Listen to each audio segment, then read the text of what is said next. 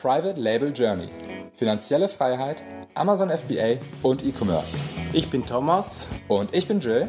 Und wir möchten dich inspirieren, unterrichten und fördern dich darin, deine Chance im E-Commerce zu ergreifen. Bei uns lernst du von Anfang bis Ende, wie du mit der Hilfe von Amazon profitable Marken aufbaust. Du wirst herausfinden, wie du dem Hamsterrad als Angestellter entkommst und finanzielle Freiheit erlangst. Schritt für Schritt lernen wir mit dir zusammen, wie du ein erfolgreiches Unternehmen mit Amazon aufbaust, das du liebst. Der heutige Podcast ist gesponsert von Analyze, mein Lieblingstool, um versteckte Keywords rauszufinden, zu erkennen, wozu meine größte Konkurrenz rankt und vor allem auch seit neuestem rauszufinden, auf welche Keywords meine Konkurrenz PPC schaltet. Bam! Kommt auf privatelabeljourney.de slash analyze vorbei und sichert euch euren exklusiven Rabatt.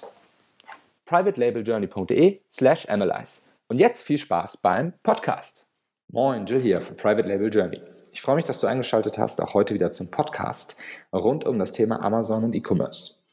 Wie schon in den letzten Wochen geht es heute auch wieder um einen Marketingkanal. Ähm, du hast ja in den letzten Podcasts wahrscheinlich mitbekommen, wir haben uns über Shopify unterhalten, über Facebook, über Google. Und äh, jetzt wird es Zeit für ein sehr, sehr spannendes Thema aus meiner Sicht. Ein Thema, das gefühlt noch total zu kurz kommt bei den ganzen Marketern hier in Deutschland. Und ich weiß gar nicht so genau, woran es liegt. Ähm, ich habe mir da ein bisschen Gedanken gemacht in letzter Zeit und ich möchte euch heute ein bisschen Input geben zum Thema Pinterest. Pinterest ist ein Kanal, auf dem auch wir gerade erst aktiv werden.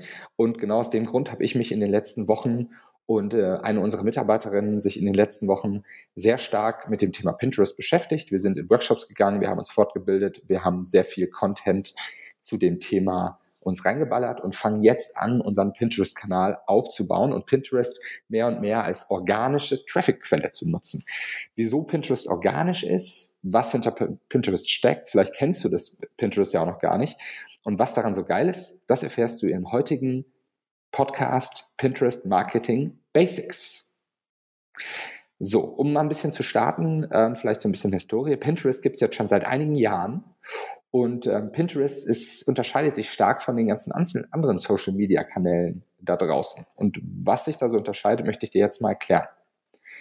Wenn du dir Pinterest vorstellst, ist das nicht so wie bei Facebook oder bei Instagram, wo man im Endeffekt ähm, den Community-Aspekt hat und wo alles in der Timeline aufgebaut ist, sondern bei Pinterest wird halt ganz viel Inspiration geteilt. Und genauso sind die Nutzer auch am Start.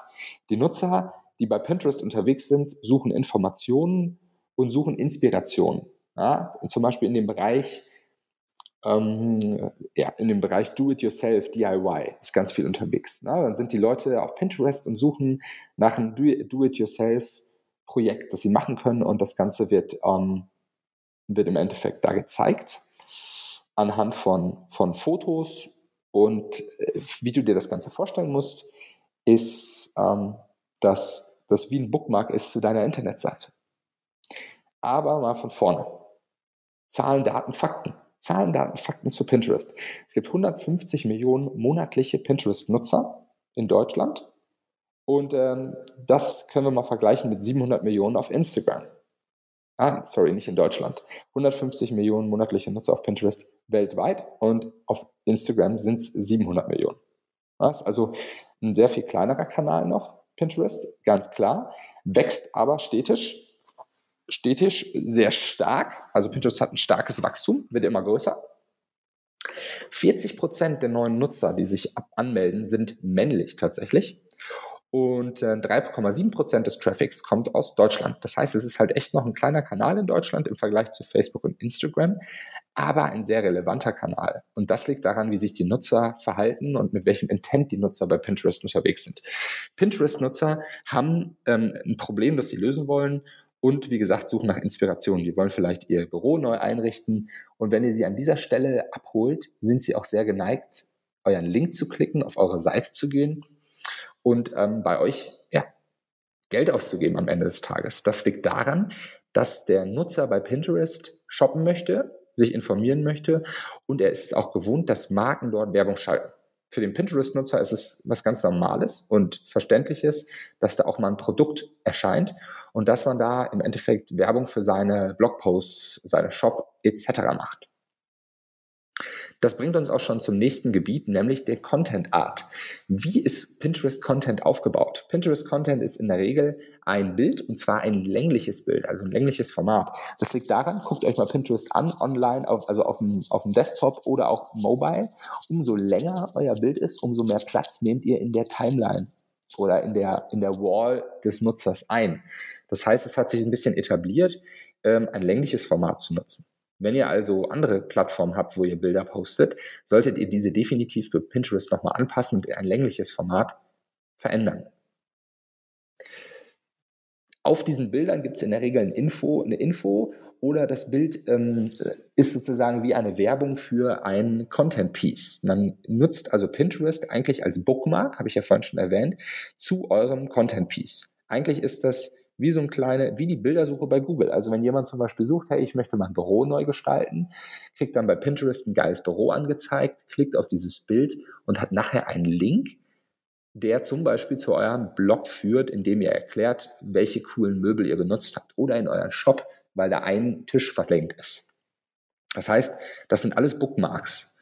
Ähm, einerseits suchen Leute auf Pinterest nach Bookmarks, andererseits sind Nutzer online unterwegs und haben entweder ein Plugin für Pinterest, das heißt, Sie können zum Beispiel in deinen Shop auf ein Bild klicken und das in Ihrer Pinterest-Wall verknüpfen. Sie pinnen dann also deinen Content oder Sie haben vielleicht, oder ihr habt vielleicht sogar auf eurem Shop ähm, eine Pin-It-Funktion. Das heißt, dass, ähm, dass so ein kleines Pinterest-Zeichen da ist und dass die Nutzer mit diesem Zeichen, auch wenn sie das Plugin nicht haben, äh, mit ihrem Pinterest-Account das Ganze pinnen können. Das ist also ganz wichtig zu wissen. Ihr solltet ähm, ja das Ganze bei eurem Shop integrieren, äh, bei eurem Blog integrieren. Dazu aber im nächsten Podcast mehr.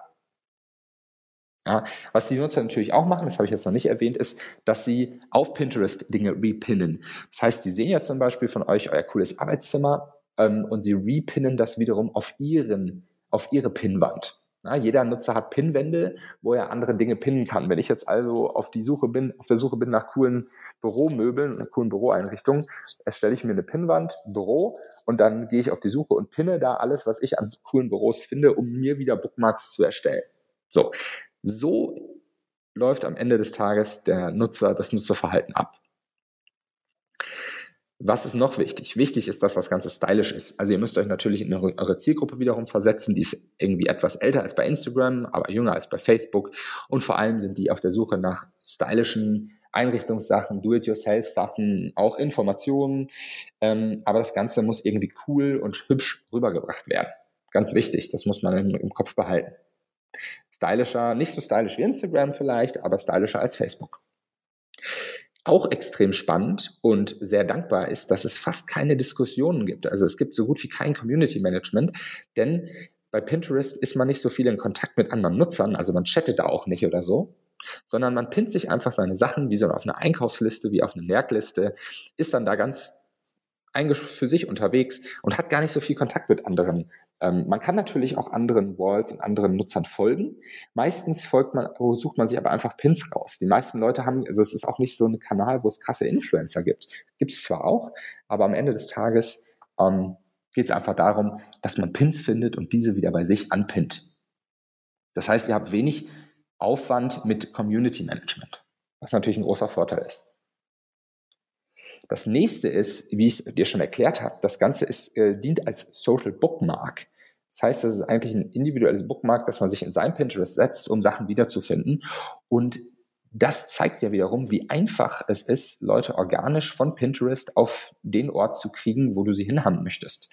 Denn wenn jemand auf dieses Pinterest Content Piece klickt, was in der Regel ein längliches Bild ist, kommt er auf eine kurze Beschreibung, die sollte möglichst kurz sein, dazu im nächsten Podcast aber mehr zu den Optimierungsmöglichkeiten und klickt dann dort auf den Link. Der Link ist da relativ groß, mit einem Button sogar schon verlinkt. Ne? Also man hat da wirklich eine sehr, sehr gute Möglichkeit, die Leute von Pinterest zu deinem Shop, zu, zu deinem Blog zu kriegen, durch diesen Button. Das ist also genau Gegenteil von Instagram, wo es sehr schwierig ist, die Leute runterzukriegen. Und das letzte Thema ist Marketing. Marketing würde man sich jetzt fragen, ja, wie kann man das machen? Ist das Cost per Click, Pay per Click? Wie läuft das Ganze? Das ist die einzige große Enttäuschung, die ich heute für dich mitgebracht habe. Pinterest ist immer noch ein sehr ein, ein, eine Plattform, in der du in Deutschland noch keine Marketingmöglichkeiten hast. In Amerika, England und gibt es ähm, schon ähm, gibt es schon ähm, Sponsored Pins. Das heißt, du kannst deine Pins bei anderen Pinwänden ähm, erscheinen lassen und dafür Geld bezahlen über das Cost-per-Click-System. Das ist in Deutschland noch nicht aktiv. Da gibt es wohl eine Beta. Ich habe versucht, da irgendwie reinzukommen. Ich habe es bis jetzt noch nicht geschafft. Wenn einer da draußen in dieser Beta ist und Erfahrung hat, meldet euch unbedingt bei mir. Egal ob über Facebook, Instagram oder Pinterest. Ich wäre sehr, sehr gespannt, ähm, mit euch darüber zu quatschen. Es ist aber momentan so in der Öffentlichkeit noch nicht möglich, Werbung zu schalten. Das heißt, ihr müsst organisch wachsen organisch coolen Content machen, der geteilt wird. Und wie ihr das macht, erfahrt ihr im nächsten Podcast. Da habe ich ähm, die ersten Learnings, die wir gemacht haben, die wir auch im Kurs haben, ähm, lernen können, mitgebracht. Und ich freue mich, wenn du im nächsten Podcast wieder einschaltest, wenn wir uns weiter über das Thema Pinterest unterhalten. Danke dir und bis zum nächsten Mal. Ciao, bye bye.